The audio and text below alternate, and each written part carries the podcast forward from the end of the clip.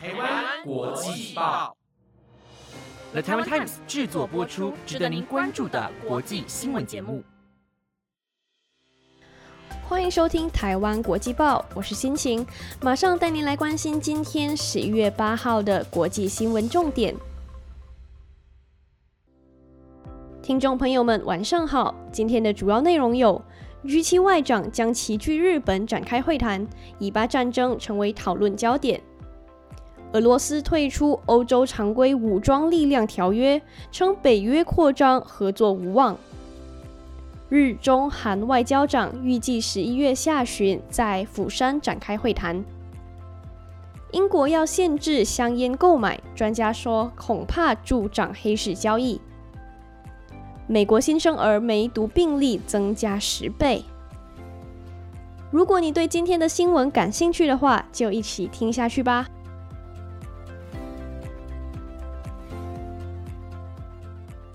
首先带您来关心 G7 外长会谈，七个全球大国的外交部长与欧盟齐聚日本，进行为期两天的会谈，重点讨论以色列正在加萨进行的战争。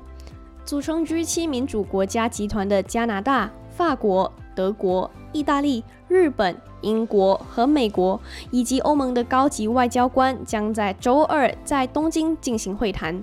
随着加沙死亡人数不断增加，人们越来越担心战争可能演变成地区危机。分析人士表示，这场战争将成为 G7 会议的重要议题，但由于各国政治和经济的忠诚度不同，达成共识可能具有挑战性。G7 会议的另一个焦点将是俄乌战争。这场战争因为加沙流血事件而失去全球的关注。预计七国集团将坚持谴责莫斯科的强硬措辞，并重申对乌克兰的承诺。另外，英国外交发展大臣詹姆斯·克莱弗利将在会议间隙会见上川，讨论根据一项允许两国军队进入对方领土进行联合演习的新协议，加强与日本的军事合作。这些会谈的主角还有英国国防大臣格兰特·沙普斯和日本防卫大臣木原忍，可能包括根据五月份达成的日英广岛协议，扩大太空和网络安全等新领域的联合演习和合作。再来，G7 领导人最近加大了对中亚资源丰富国家的接触力度。法国总统马克龙上周在中亚之行期间访问了哈萨克斯坦和乌兹别克斯坦。日本首相岸田文雄也计划在2024年进行类似的访问。正值该组织致力于在乌克兰战争期间加深与中亚的联系之际，预计该地区五国外长也将在线参加东京会议。前苏联国家哈萨克斯坦、乌兹别克斯坦、土库曼斯坦。塔吉克斯坦和吉尔吉斯斯坦的部长将在周三参加会谈。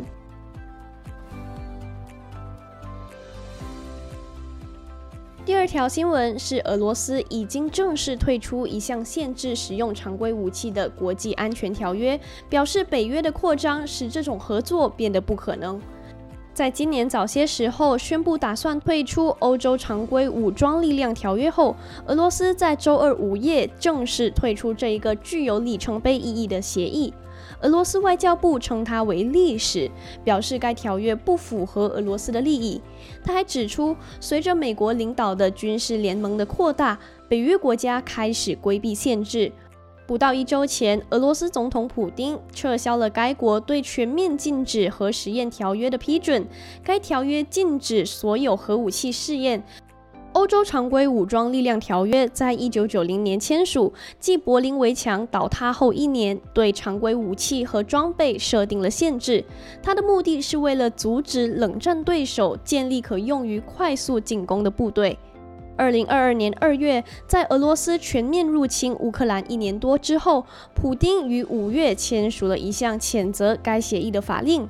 俄罗斯外交部表示，欧洲常规武装力量条约是在冷战结束时缔结的，当时基于全球和欧洲合作安全新架构之下，似乎是可能的，并做出了适当的尝试。他们还补充到，从俄罗斯的根本安全利益的角度来看，即使是正式保留欧洲常规武装力量条约，也变得不可接受。他指出，美国及其盟国并没有批准199年该协议的更新版本。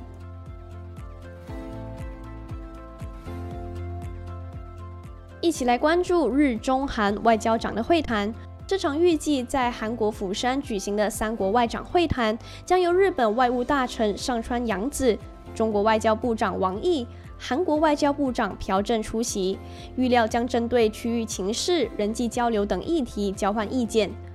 日中韩上一次举行外长会谈是在四年前，也就是二零一九年八月。同时，预料三国的外交部长将会在会谈中针对尽早举办日中韩领袖会谈展开讨论。另外，配合会谈的举行，日本与中国也正在协调，届时在场边举行双边外长会谈。有关十一月中旬将在美国旧金山登场的亚太经济合作会议 （APEX） 峰会，由于日本首相岸田文雄与中国国家主席习近平预定出席，也传出有寻求配合 APEX 峰会举行日中领袖会谈的动向。读卖新闻分析，尽管有意见期待日本与中国之间进行高层级的对话，但双方悬而未解的问题仍然堆积如山，两国关系将持续目前的情况。日中两国课题包括福岛第一核电厂的核处理水排海之后，中国全面禁止日本水产品进口。另外，日本也要求中国从日本专属经济区内撤除疑似用作海洋调查的浮标。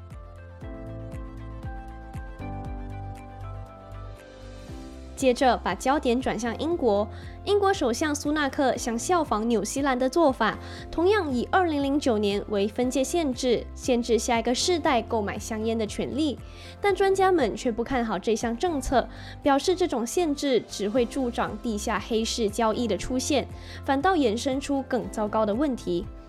纽西兰去年通过法律，下令该国在二零零九年一月一日以后的出生者，也就是即将在二零二七年满十八岁的下一个世代，将终生不允许购买香烟，成为全世界第一个采取这类禁烟手段的国家。不止明文定制限制范围，未来也将逐年调升抽烟合法年龄，确保禁令能够确实被执行。这提案虽然获得不少民间团体的支持，但有保守派智库认为，一部分人有权买烟，另一部分则因为年龄不被允许。这种刻意不平等的限制势必会衍生不合法的取得管道，黑市交易恐怕会带来更多的问题。但苏纳克内阁对此非常坚持，他们认为随着时间推移，能让百万人免于受到烟害的影响。也能让英国回收每年因为抽烟耗费的一百七十亿英镑成本，即使可能因此失去年度高达一百零四亿英镑的烟草税收入。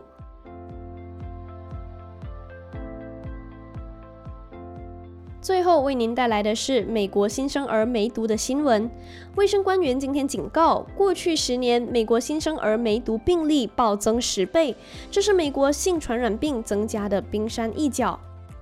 美国疾病管制及预防中心在声明中表示，二零二二年有超过三千七百名婴儿出生时患有先天性梅毒，是二零一二年的十倍以上。但疾病管制及预防中心表示，十分之九的病例其实可以借由孕期及时检测和治疗来预防。如果母亲感染梅毒而没有接受治疗，婴儿可能会在胎内时感染。孕妇感染梅毒可能导致流产、新生儿死亡，或是造成婴儿失明、失聪以及骨骼畸形等长期并发症。检测和治疗机会较少的少数族裔首当其冲。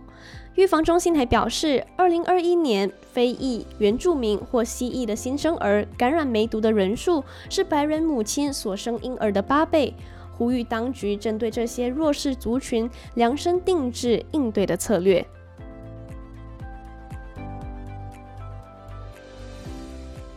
以上就是今天的所有新闻内容。如果有什么想跟我们分享的，欢迎到台湾国际报的 IG 官网或者是 Apple Podcast 底下留言。我是心情，我们下期再见。